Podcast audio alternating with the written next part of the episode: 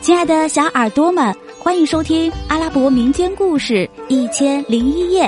我们将进入一个奇妙梦幻的世界，用耳朵沉醉其中吧。第五十八集，阿卜杜拉继续向国王讲述道：“听完。”这个女郎叙述城中人化石的经过和她本人的情况后，我便随她去看那棵她多年赖以生活的石榴树。她从树上摘下石榴，一掰为二，给我一半。我尝了尝，觉得非常香甜。这样可口的石榴，我是生平第一次尝到的。吃了石榴，我便和他交谈起来，说道。你愿意按赫哲尔老人家嘱咐的那样同我结为夫妻，并随我回到我的家乡巴士拉去生活吗？我非常愿意。他坦率的回答我，因为这是安拉的意愿。于是我和他之间彼此定下婚约，自愿结为夫妻。然后他带我去他父亲的库藏中。挑选我们可以带走的财物，随即离开那座石头城，沿着来时经过的路途，直回到海滨。在此之前，我的两个哥哥正在找我，一见面就埋怨我：“你上哪儿去了？你迟迟不归，让我们久等，我们一心惦念着你呢。”当时船长也埋怨我：“富商阿布杜拉，天气这样好。”应尽早结缆开船，可是却叫你给耽误了。我把带回的财宝拿给他们看，并把石头城中的见闻告诉了他们，最后说道：“假若当初你们跟我一块儿去，那么你们的收获会比这个更多呢。”他们说：“即使我们跟你一块儿去，也未必敢进入那个王国。”我安慰两个哥哥说：“对你俩来说，这无关紧要，因为我所获得的这些财物也是你们的。”于是，我把带回的财物分成四份，除留一份自用外，其余的分别给两个哥哥和船长各一份，剩余的一份分给全体仆役和船员。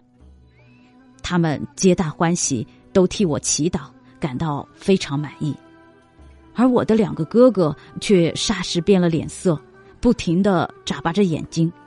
我一看便知这是贪婪在他们心里作怪，于是我只得耐心的安慰他们俩说：“哥哥，可以看出你俩对我这种分配财物的方法不太满意啊，但我要告诉你们的是，请你们俩尽管放心。”因为我们兄弟间是不分彼此的，我所分得的这一份也是你们的。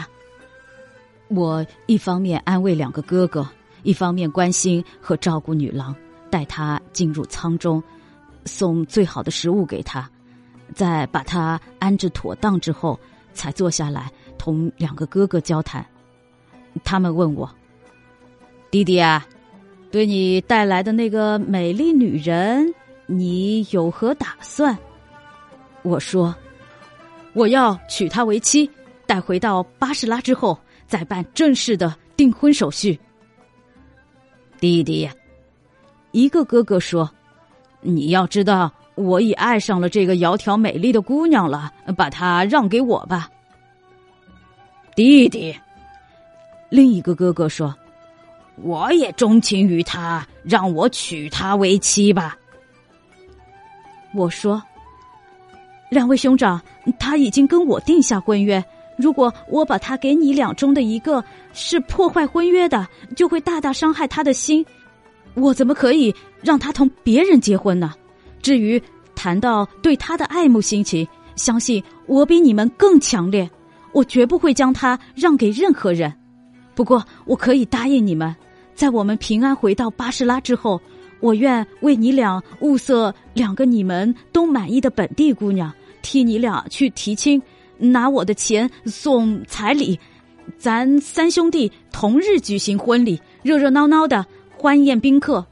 至于跟我一起来的这个女人，我再次声明，她是属于我的，并奉劝你俩最好别再打她的主意了。经过我的再三解释，两个哥哥都不吭气了。我满以为他俩在我的解说下已回心转意了，于是我们动身启程返回巴士拉。